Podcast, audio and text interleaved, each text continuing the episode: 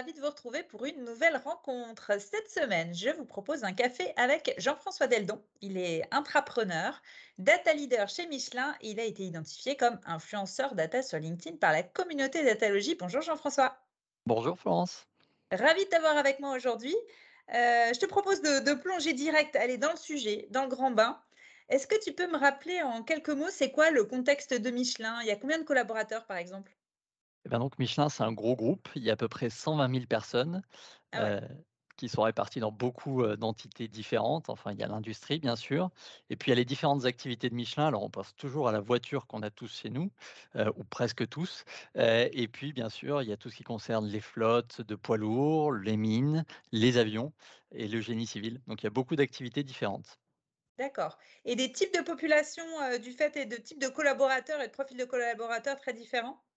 Oui, bah, il y a gros, une grosse partie de notre population qui est, des industriels, des personnes qui sont des agents qui travaillent en usine, puisqu'on a une manufacture, donc qui dit qu'on fabrique, à la main historiquement, hein, de plus en plus automatisé maintenant, des pneus, c'est notre activité principale. Et donc on a toujours une grosse activité, dans ce domaine-là, et ce qui, amène aussi, des gros enjeux dans le domaine du digital et la data, puisque c'est une transformation qui touche, bah, à la fois cette grosse population industrielle et puis des populations qui sont plus dans des bureaux. Super intéressant ça, hein. Tu as vraiment, comme tu dis, voilà, tous les types de métiers. Et justement dans le contexte de Michelin, qu'est-ce qu'on attend de la data au sein de la stratégie de Michelin? Eh ben, en Michelin a vraiment pour ambition d'être data driven, c'est-à-dire de guider ses décisions par la data. Donc le premier pilier, c'est d'essayer de faire en sorte que dans nos activités courantes, on identifie les leviers euh, qui peuvent être actionnés par la data, donc faire des analyses de ce qui existe, voir ce qui peut être amélioré, essayer de simplifier la vie des agents au maximum grâce aux outils data et digitaux qu'on peut leur amener.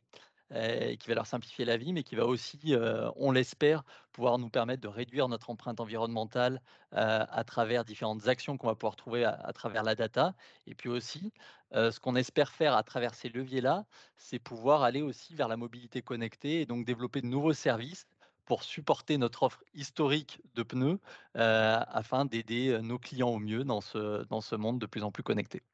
Donc efficacité opérationnelle, mieux servir le client, heu, et cetera, et cetera. Mais pour tout ça, eh ben, il faut développer une culture data dans l'entreprise. Heu, selon toi, vous en êtes à à quelle étape de cette, heu, acculturation des collaborateurs? Et ben, ce que tu dis est vraiment très important sur l'acculturation. Donc c'est un chantier qui nous tient à cœur chez Michelin. La première chose qu'on peut mentionner, c'est qu'il y a une personne, du comité exécutif qui est en charge de cette ambition data driven Michelin, Donc ça veut dire que c'est un enjeu? Ce qui est déjà un enjeu de poids et qui est affirmé donc, par le groupe. Ensuite, bah, forcément, on a des situations, vu qu'on a un grand groupe, qui sont très différentes entre les entités. Il y en a dans lesquelles la data est vraiment ou le digital est vraiment un levier fort, comme l'industrie, la supply chain, le marketing, ou même, le service du personnel, et donc qui ont pris, finalement le le virage de la data un petit peu avant et qui ont déjà des choses très intéressantes et dont ils tirent de la valeur. Et puis il y a des entités, alors c'est soit des, unités business qui sont un peu moins exposées ou un peu moins grosses, ou qui ont des business plus standards et pour lesquels, bah, il faut encore, travailler un peu pour, heu, bah, Évangéliser pour, heu évangéliser. Exactement et leur amener cette culture et tout ce qu'ils peuvent faire avec la data.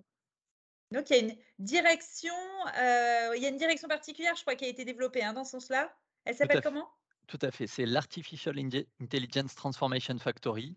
D'accord. son nom son nom indique bien que c'est une transformation qui s'opère, heu et avec pour but effectivement d'accompagner, heu, les équipes, alors sur plusieurs aspects. La première, c'est effectivement dans le fait de mettre les bonnes équipes pour résoudre les cas d'usage qui sont exprimés et puis de plus en plus établir la stratégie, amener les éléments de culture, qui vont avec, heu et aller de plus en plus à la rencontre, des business pour pouvoir leur expliquer ce que c'est que la data, ce qu'ils peuvent faire avec et leur donner des solutions concrètes. D'accord, très bien. Il y avait un un sujet, une petite problématique, heu, je trouve assez originale que tu avais identifiée sur les personnes moteurs et cetera. Est-ce que tu peux, heu, d'ailleurs on parle de moteurs, on parle de de pneus. Ouais Est-ce que tu peux tu peux nous raconter ça un petit peu? Ben, en fait, c'est quelque chose qu'on constate, alors pas que dans la data, mais j'ai que j'ai pu expérimenter effectivement dans ce domaine-là. C'est, notamment en usine, donc je disais qu'ils ont pris le virage data un petit peu avant. Là là, Heu, en usine, le virage, moteur, on est à fond là, on est dans le ouais, wording, c'est heu, ça, exactement. pilotage, tout ça quoi.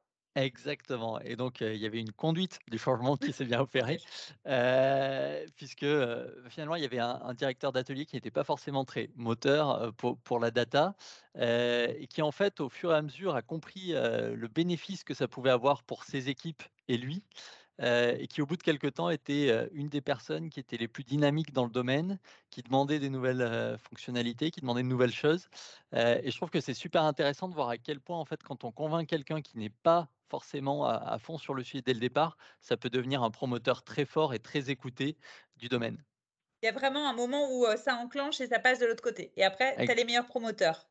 exactement et Enfin, après ça cas diffuse, ça diffuse dans toute l'usine et puis au-delà. Très bien. Heu, est-ce que tu as une initiative à nous partager, heu, grâce à laquelle tu aurais particulièrement appris? Enfin, vous auriez particulièrement appris d'ailleurs? Ouais, bah, en fait, ce que j'aime bien, c'est quelque chose qu'on avait fait, heu, quand j'étais à l'audit interne et à la qualité. Ça concernait en fait, le fait de faire émerger de nouveaux cas d'usage, et avec la volonté de vraiment, faire en sorte que ça parte des employés eux-mêmes, vraiment des équipiers. Donc on a fait un espace d'inspiration, de co-création avec des gens qui étaient dans le domaine, qui venaient soit d'autres endroits Michelin, parfois d'extérieur pour vraiment montrer ce qui était faisable en fait, que ça allait du chatbot jusqu'à des applications beaucoup plus compliquées en analyse d'image ou de voix. En fait, le but était que les gens après réfléchissent par rapport à leur cadre à eux, leur métier à eux, qu'est-ce que ça leur évoquait? Ils ont tous réfléchi à plusieurs cas d'usage, et à la fin en fait de la session, on n'a pas fait, un retour directement au grand chef, on a fait voter les gens en session pour choisir 3 sujets et D'accord. ces et ces 3 sujets, on a voulu les traiter et quand on dit traiter, c'est pas faire un gros cas d'usage ou faire un gros, prototype en plusieurs mois. Non, c'était faire un petit prototype en une journée où on mettait les gens qui avaient exprimé le sujet, heu, les gens pertinents du métier qui n'étaient pas là, mais qui devaient être là et les gens de la data pour faire vraiment un proto. J'analyse les données, j'essaye de faire un premier embryon de quelque chose Un et petit dataton quoi, quelque chose un un peu de petit dataton, exactement, c'était totalement l'idée, heu et en fait, ce qui est intéressant, c'est finalement pas vraim pas tant les cas qui sur lesquels on est vraiment arrivé à ce qu'on espérait dès le départ, mais c'est plutôt les cas où les gens se sont rendus compte: «Ah ben tiens, la donnée est pas de bonne qualité, alors en fait, il faut être commencer par travailler là là-dessus. Ah ben alors fi» ce que tu veux ouais, dire, c'est que finalement, c'était plus les cas d'usage qui ont eu du mal à aboutir à un prototype qui étaient finalement plus intéressants que ceux qui ont abouti? Parce qu'ils étaient révélateurs quelque part, exactement. Ils étaient révélateurs de plusieurs petits pas qu'on pouvait faire et qui permettaient déjà de tirer de la valeur D'accord. c'est ça qui était intéressant, Donc par heu exemple, quel genre de petits pas? Par exemple, tout simplement, donc je disais qu'il y avait plusieurs personnes du métier, le fait qu'eux se rendent compte qu'ils ne partageaient pas forcément, le fichier qui contenait les règles qu'ils utilisaient pour décider ou non, de libérer un un pneu, selon certains critères. C'était une règle qu'ils utilisaient en centrale, qu'ils déployaient en usine, mais il n'y avait pas forcément de fichier partagé pour ça. très bien. ça, c'était pas partagé.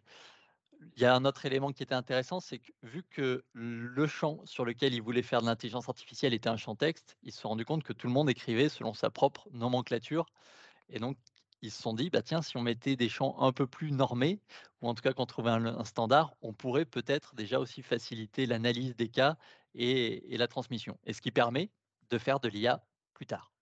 Excellent. Donc en fait, ça permet en fait d'avoir de identifié des bonnes pratiques qui sont finalement des bonnes pratiques métiers, c'est pas des bonnes pratiques data, Non, non, non, effectivement, c'est, mais heu, qui sont les premiers pas pour Exactement. C'est ce que je trouve super intéressant là-dedans, c'est de se recentrer sur la valeur qu'on peut apporter et comment on peut l'apporter, plus que se dire: «On veut faire de la data à tout prix» et ça met totalement les bases pour la data plus tard, de penser à ça. mmh mh. Et il y a eu ce est-ce que alors toi, tu l'as perçu parce que tu as du recul et tu sais tout ce que ça peut apporter et tu sais aussi, heu, comment dire? Les fondamentaux qui doivent être en place pour que ça fonctionne. Mais je suis curieuse de savoir, est-ce que les personnes qui ont participé, est-ce qu'elles l'ont vécu aussi comme ça? Est-ce qu'elles l'ont perçu aussi de ce tu vois? Parce que ça peut aussi être vécu comme une frustration. Les fondamentaux sont pas là, on va jamais y arriver. Est-ce qu'elles elles voilà, comment ça psychologiquement? Ça a ça a été très bien vécu. Alors pour 2 raisons. La première, c'est que c'était des gens assez ouverts, hein, puisqu'ils avaient accepté déjà de venir Ouais, à une session d'idéation et d'inspiration, donc ils sont plutôt ouverts à la base. La deuxième, c'est qu'on il y avait un travail en cours sur les outils justement, heu, de base de données et la prochaine version des outils de base de données. Et donc en fait, ils se sont totalement inscrits dans ce cadre et quand après, ces sessions-là, ils sont venus expliquer à l'équipe de direction justement le le compte rendu de l'ensemble du travail, bah, effectivement, ils ont été plutôt positifs en disant: «Bah, voilà, on a identifié telle et telle piste et donc ça ça met en lumière des choses intéressantes pour le Ça futur». leur a été utile en fait au final? Ouais, Mmh, tout à fait. d'accord, très bien. Avec du recul, est-ce que tu as des bonnes pratiques, des choses à nous partager que tu as, tu as pu découvrir ou apprendre? Alors, quelque chose que j'ai vraiment appris, c'est la notion de timing, en fait. C'est vraiment très intéressant. Heu, on et il y a vraiment cette double notion, c'est pas aller trop vite et pas aller trop lentement.